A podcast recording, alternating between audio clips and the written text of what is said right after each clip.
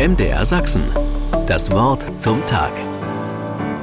Morgens vor dem Spiegel. Fältchen um die Augen, das Gesicht noch ein wenig verquollen, Zahnpasta im Mundwinkel. Ich kenne dich zwar nicht, aber ich wasch dich trotzdem. Viele gehen zu kritisch mit ihrem Äußeren ins Gericht. Denn wer sieht schon perfekt aus? Außerdem sollten wir unserem spiegelverkehrten Bild nicht zu sehr trauen. Lange Zeit waren Spiegel nur polierte Metallflächen.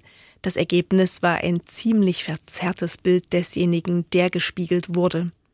Erst seit 500 Jahren werden zarte Glasplatten dünn mit Metall beschichtet und ergeben eine fast perfekte Spiegelung.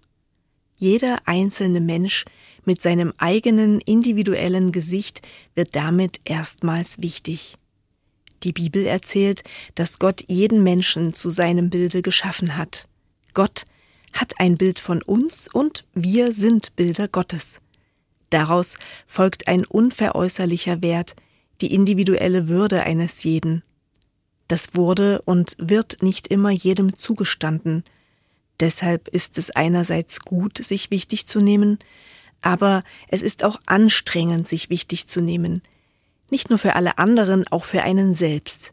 Dann scheint es ein Muss zu sein, sich oft zu spiegeln, in der Schaufensterscheibe, im eigenen Smartphone, morgens im Bad. Kritischer Blick, strenges Vergleichen. Aber in dem Bild, das Gott von uns hat, schaut er uns gnädig an, mit unseren Falten, unserer Unperfektheit. Mich entlastet das. Deshalb will ich das auch versuchen, gnädiger auf andere und auf mich selbst schauen. Klar, hätte der liebe Gott uns die Falten auch an die Fußsohlen anstatt ins Gesicht machen können, doch morgen früh will ich daran denken, ohne Falten im Gesicht hätte ich nicht gelebt. MDR Sachsen.